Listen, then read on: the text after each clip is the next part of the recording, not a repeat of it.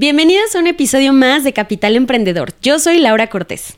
Mi nombre es Alejandro Valdés y nosotros en Capital Emprendedor ayudamos a los empresarios, dueños de su propio negocio, a que puedan profesionalizarlo y así también expandir su libertad. Innovación. Libertad empresarial. Comunidad. Crecimiento. Estrategia.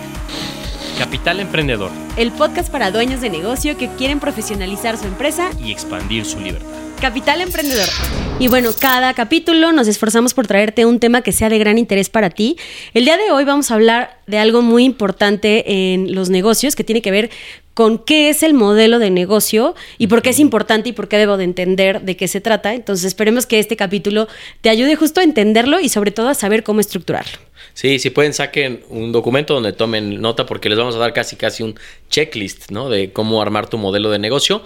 Y primero empezando a clarificar porque a veces se confunde el modelo de negocio con la estrategia o a veces eh, no lo tenemos muy claro. Entonces para definir primero qué es estrategia y qué es modelo de negocio, hay que entender, imagínense que está la empresa, está la puerta de la empresa, hacia afuera de la empresa, hacia afuera, hacia el mercado, es la estrategia. La estrategia es definir muy claramente quién es tu cliente objetivo, a quién vas a agregarle valor, eh, en qué entorno compites, dónde está tu competencia y cuáles son cuál es tu propuesta de valor, por qué te haces único. Esa es la estrategia, es hacia afuera. Y hacia adentro justo el modelo de negocio tiene que ver cómo vas, a cómo vas a gestionar, cómo vas a organizar los recursos, la estructura de la organización para que justo puedas cumplir con esa propuesta de valor o justo puedas llegar a ese mercado objetivo. Entonces digamos que hablando de esa puerta, el modelo de negocio es todo lo que está adentro del negocio y la manera como vas a organizarlo. Sí, y siempre recomendamos que hay tres esferas que hay que trabajar como dueño de negocio para profesionalizar tu negocio. Número uno es tu estrategia. Tienes que trabajar mucho sobre tu estrategia hacia, hacia afuera. Número dos es tu modelo de negocio hacia adentro. Y número tres es crear una filosofía empresarial que tiene que ver con la cultura, y los valores y las creencias que van a regir a todas las personas que trabajan en la empresa. Teniendo estos tres elementos, pues realmente tienes todo lo necesario para construir empresa.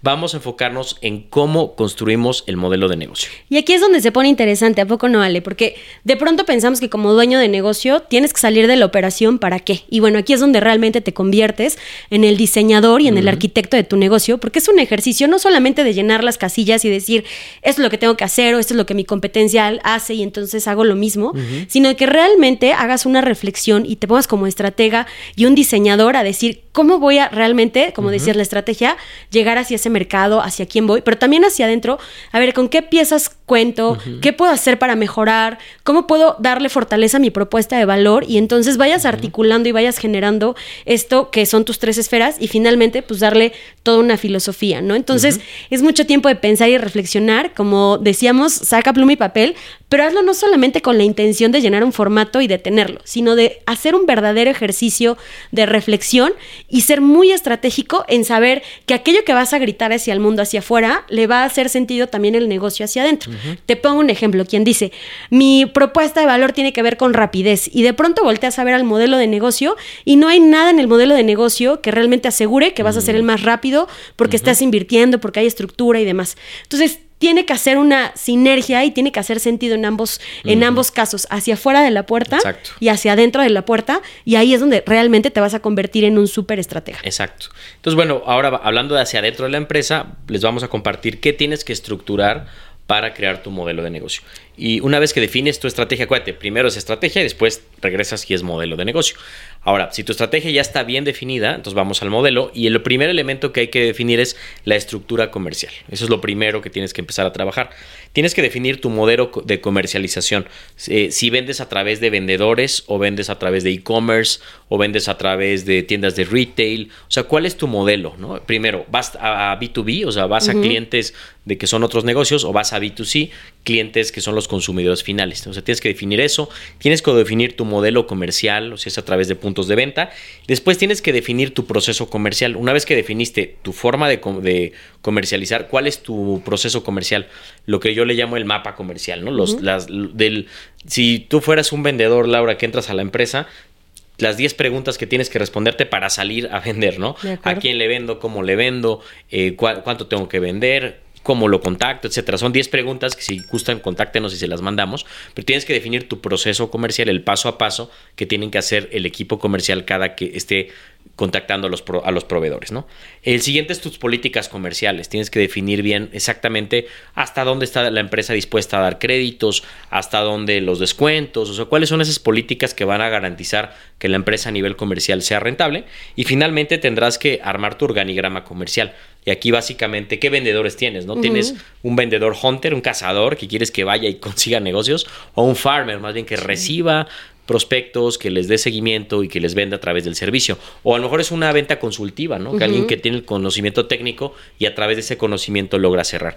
¿Tienes algún gerente, alguien que está dando seguimiento, ¿no? Al tema comercial mercadólogos, tienes algún alguien de marketing que haga la estrategia para generar más posicionamiento y tienes algún analista eh, de ventas, ¿no? Que te haga los reportes. No, todos son las, eh, las funciones clave del área comercial que tienes que tener cubiertas. Y esto es el primer punto, ¿no? O sea, primer y, punto. Y falta uno, que es definir tu, por, tu, porta, perdón, tu portafolio de productos y servicios. También es otro punto. O sea, tienes que definir todos tus productos, cuáles son rentables, cuáles no, eliminando los rentables y enfocarte en los rentables. Paso Digamos, número, son sí. de, la, de la estructura comercial son varios subpasos, ¿no? Sí, y paso número uno, ya te, te, dejo un chorro de tarea y empezamos, por supuesto, por la parte comercial, porque lo hemos dicho, es la sangre, ¿no? Que tienen los negocios y porque habiendo venta puede haber todo lo demás. Entonces, el primer paso es esta estructura comercial con todos estos pasos. Que, son, que el primer paso es define tu estrategia comercial, segundo paso políticas comerciales, tercer paso tu organigrama comercial y cuarto paso tu portafolio de productos. Eso uh -huh. en la estructura comercial nada más. Exacto. El segundo punto, hablando de modelo de negocio, tiene que ver con tu estructura organizacional, que tiene que ver con el organigrama, primeramente, entender que el organigrama debe de obedecer a la estrategia.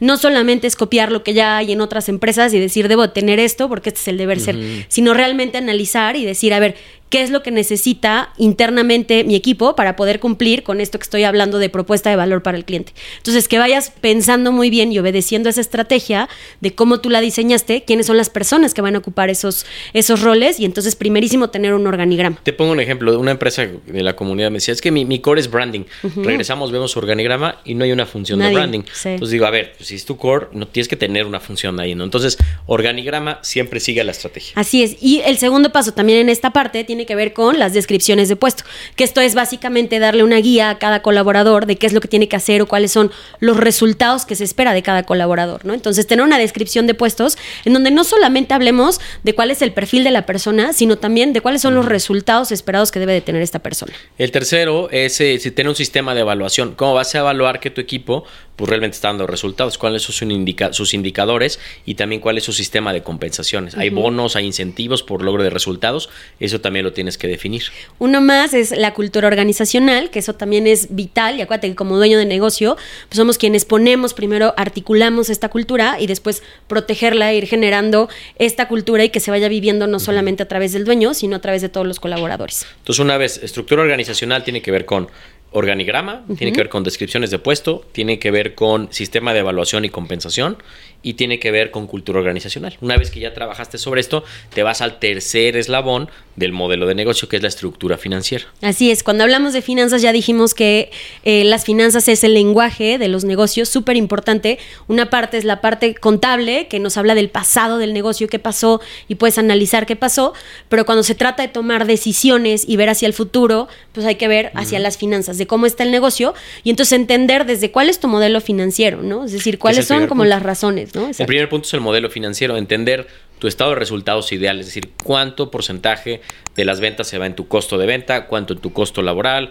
cuánto en tu gasto, eh, gasto administrativo. Entonces tienes que tener tu modelo financiero muy claro para saber y con qué compararte. Es el primer eslabón que tienes que armar en tu modelo de negocio en la parte financiera. El segundo tiene que ver con definir cuáles son los márgenes de los productos o servicios. Esto te va a permitir también ser mucho más ligero y entender cómo puedes optimizar. De pronto tenemos productos que son, les llamamos como productos tontos, que son muy caros, que no ganas. Bueno, entender muy bien cuáles son los productos que vale la pena tener, cuáles son los productos uh -huh. donde más marginas y ahí también va a ir muy de la mano con tu estrategia comercial. Uh -huh.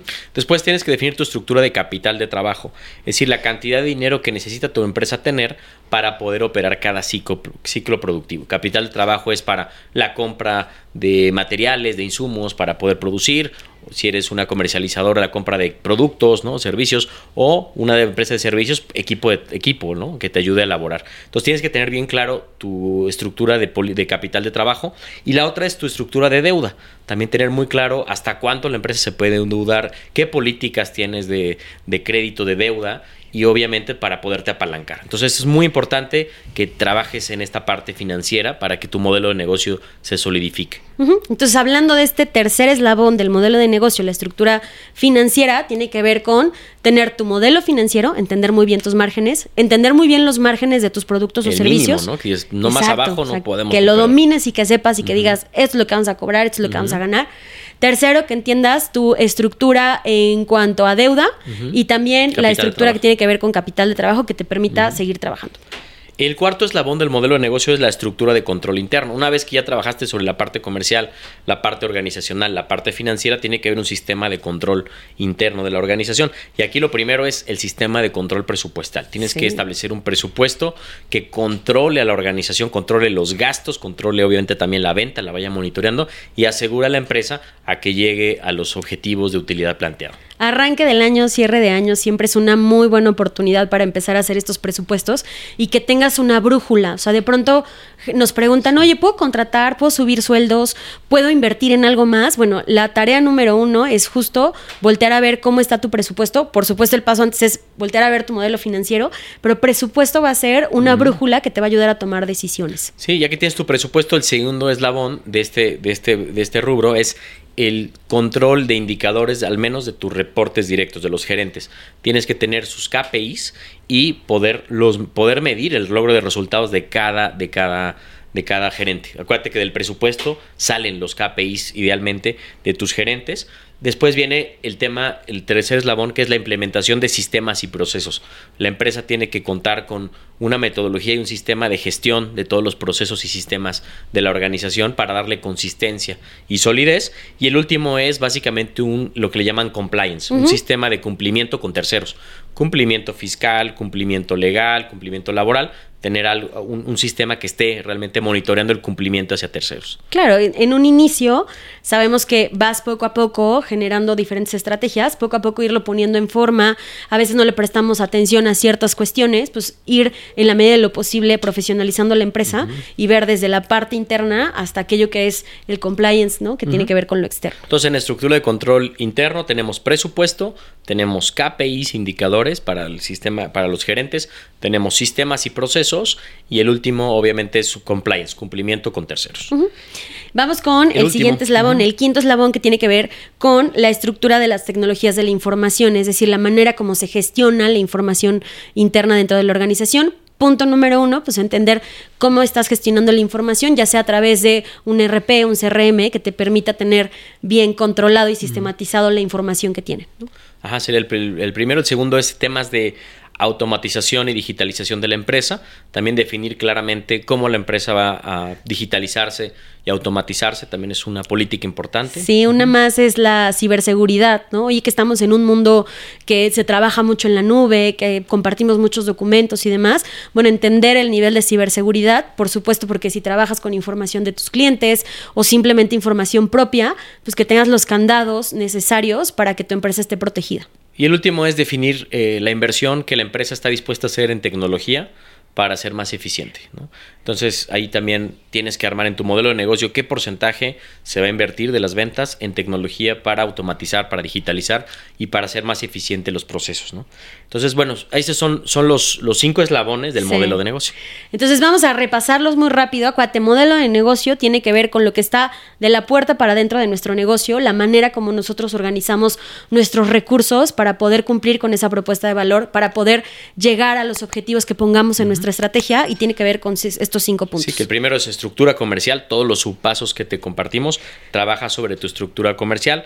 El segundo es tu estructura organizacional, que tiene que ver con todo el diseño organizacional que pueda cumplir con la estrategia. El tercero es tu estructura financiera, entender muy bien tu modelo financiero, tus márgenes que te permitan generar la rentabilidad, la rentabilidad deseada. El cuarto tiene que ver con el sistema de control interno, cómo vas a controlar que la empresa pues realmente llega a los objetivos y a los anhelos planteados. Y el último es el sistema de tecnología, tecnología de la información, o sea, cómo vamos obviamente a seguir digitalizando, invirtiendo en tecnología y controlando la información de la organización. Muy bien, y este es un ejercicio que tienes que hacer periódico, porque al final el mundo está cambiando, las estrategias que vamos poniendo para nuestros negocios también van cambiando y es muy importante que constantemente voltees también a ver a tu modelo de negocio. Entonces, si en tu estrategia cambias algo o haces un cambio importante, tú como dueño de negocio y como buen estratega y arquitecto es importantísimo voltear y decir, a ver, y en mi modelo de negocio estoy poniendo y organizando las cosas de tal manera que pueda hacerle frente a esta estrategia y entonces algo es algo muy periódico que te recomendamos que no solo lo hagas una vez y lo dejes ahí como un documento a llenar, menos sino una que, vez al año, ¿no? Exacto, lo revises una vez al año, que invites a tus mandos medios, a gente que te pueda aportar, a decir, a ver, este es el modelo de negocio que va a ser el modelo ganador, y entonces puedas ir como generando esta simbiosis entre estas dos partes, que es el frente y el atrás, la estrategia y el modelo de negocio, para que realmente jale tu negocio, ¿no? y tengas resultados. Pues esperamos que puedas hacer este ejercicio y lo vayas trabajando con tu equipo y bueno, creo que es una herramienta valiosa para ir construyendo tu modelo de negocio. Así es. Pues cuéntanos qué te parece y qué tan bien está hecho tu modelo de negocio. Nos encantaría saber tu opinión. Si tienes algo más que agregar, también nos encantaría escucharte. Acuérdate que lo puedes hacer a través de nuestras redes sociales. Nos encuentras en Instagram, también estamos en TikTok, estamos por supuesto en nuestros eh, canales en podcast en Spotify. Nos encuentras como Innovarte MX, como Capital Emprendedor. Y bueno, pues muchísimas gracias por eh, las instalaciones de Dosis Media que estamos una vez más grabando aquí este episodio. Y nos encantaría escucharte y tener más contenido para ti para la próxima. Nos vemos.